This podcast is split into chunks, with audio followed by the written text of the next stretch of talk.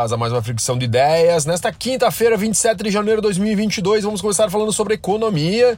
Bolsa de Valores do Brasil ameaçou uma alta um pouco maior, mas finalizou o dia com um acréscimo de 0,98% eh, e também o dólar a 0,14% de crescimento. Muito por causa do Banco Central Americano e logo nós falaremos mais sobre. E agora falando sobre o preço do petróleo, ele está subindo agora 5 horas e 13 minutos, quando eu estava fazendo essa análise de mercado, ele subia a 89,78%, né? E ontem, por causa das tensões entre Rússia e Ucrânia, o dólar ele ultrapassou os 89 dólares, isso na, no dia de ontem. E hoje pela manhã estava também em crescimento às 5 e 13 da manhã. Muito pela ansiedade, né, de possíveis interrupções no fornecimento, né, no Oriente Médio. Lembrando que ontem nós falamos, né, que a Rússia envia gás e também petróleo uh, passando pela Ucrânia e essa tensão pode literalmente fechar as torneiras. Então por isso, por isso que a gente precisa ficar olhando com muito carinho. Lembrando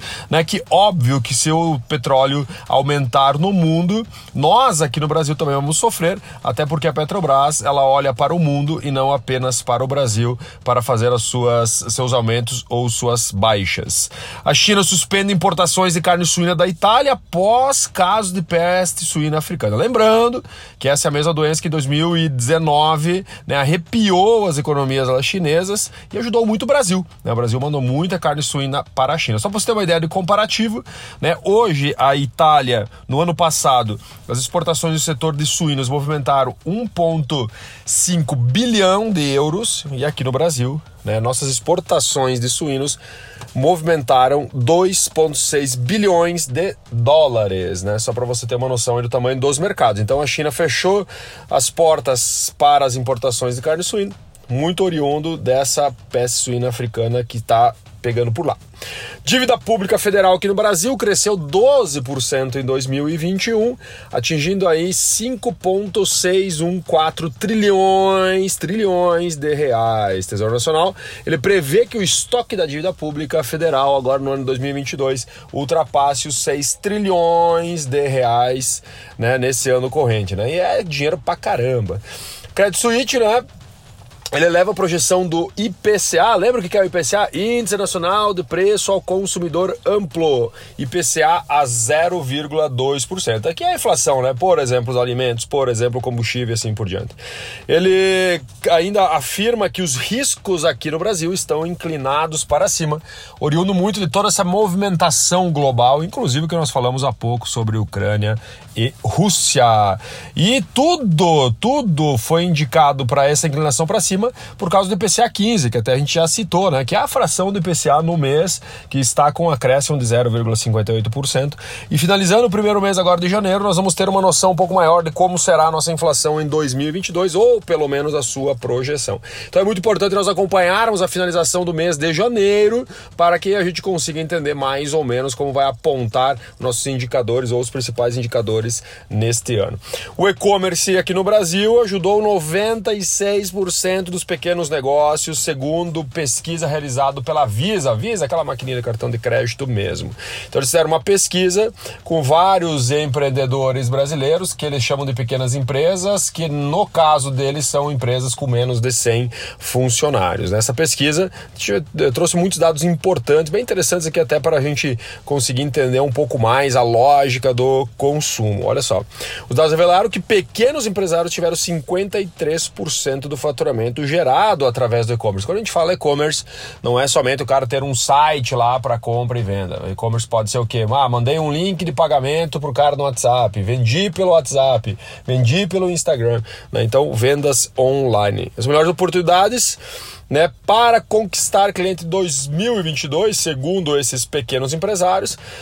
Primeiro deles, investir mais em marketing. 53% dos entrevistados falaram que investir mais em marketing vai atrair novos clientes. Aumentar a presença em mídias sociais para 46% dos entrevistados e aceitar novas formas de pagamento para 45% dos entrevistados. 58% dos pequenos negócios brasileiros já operam ou pretendem trabalhar totalmente, presta atenção, totalmente sem dinheiro em espécie nos próximos dois anos. 58%, galera. Outro, lembra que a gente falou essa semana, inclusive, sobre a substituição, né?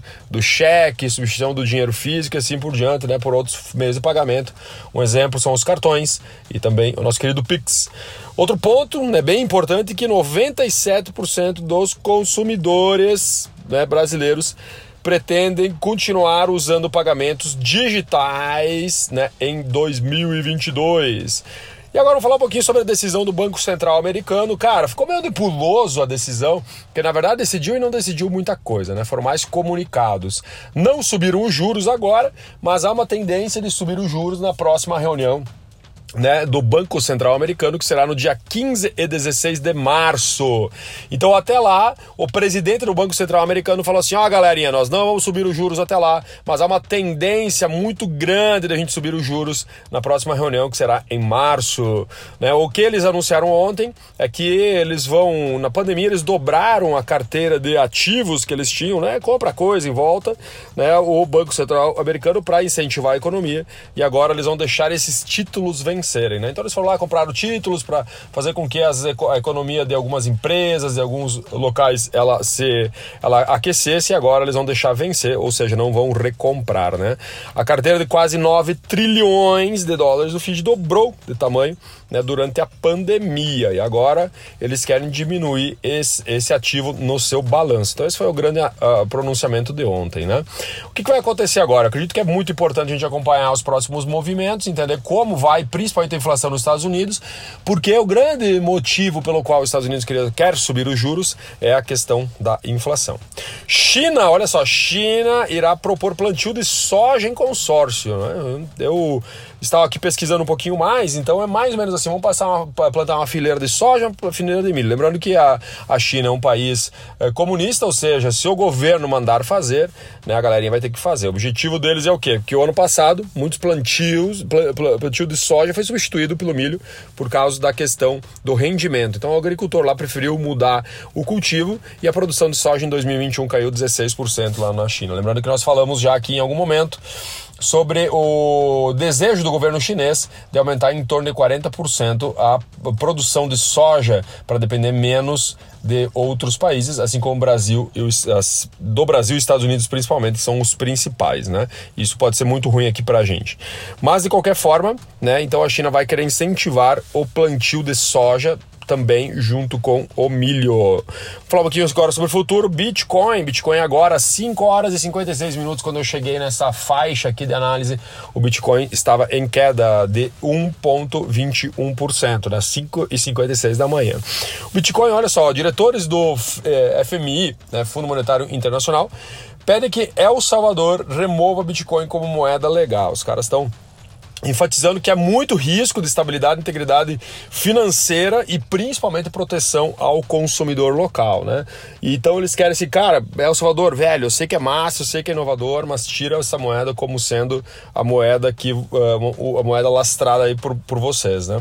Então é um comunicado importante para os movimentos do Bitcoin, né? E também o Bitcoin agora ele também tem outros uh, impedimentos né, nos próximos capítulos que a gente precisa acompanhar. Um deles aqui que eu achei até interessante né? Mas também ao mesmo tempo eu achei ousado que é o que, né? Pesquisadores sugerem que os computadores quânticos, aqueles computadores com ultra processamento, eles estão apenas apenas uma década, apenas não, né? Longe pra caramba se for ver o mundo digital, uma década de decifrar o algoritmo do Bitcoin, né? Porque hoje o Bitcoin ele tem um algoritmo bem bem complexo, ultra mega complexo, e nenhum computador do mundo consegue decifrar, até porque cada 10 minutos ele altera a lógica.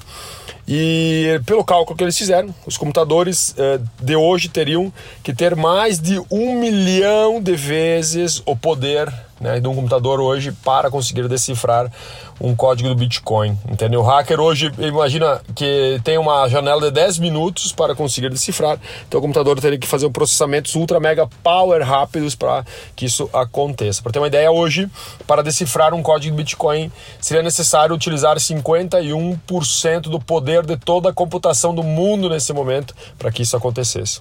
E será que acontece? é louco, louco, louco, né? Franchise brasileiro o franchise brasileiro está aí apontando para cima, está se aproximando de mercados como o mercado norte-americano. Óbvio, né? Estamos melhorando muito, mas ainda um pouco longe dessa realidade, né? Hoje que nos Estados Unidos uma franquia em média tem 200 lojas, tá? 200 lojas. E aqui no Brasil ainda estamos em 59 lojas, né? Mas é um mercado aí que tende a expandir muito nos próximos capítulos, principalmente marcas brasileiras querendo crescer uh, rapidamente. E para finalizar, TikTok foi a marca com maior crescimento em 2021, né? Segundo o ranking da Brand, uh, Brand Finance. Tá, então o, TikTok eles ocupa hoje a 18ª posição, né? Ele está avaliado, a marca do TikTok está avaliada em 18, estava avaliada em 18 bilhões de dólares e hoje está avaliada em 59 bilhões de dólares, isso em apenas um ano. E a Apple, só para você ter um comparativo, né? Por sua vez, permanece na ponta do ranking com uma estimativa que a sua marca tem um valuation, um valor de 355 bilhões de dólares. Muito obrigado pela sua paciência, um ótimo dia, valeu!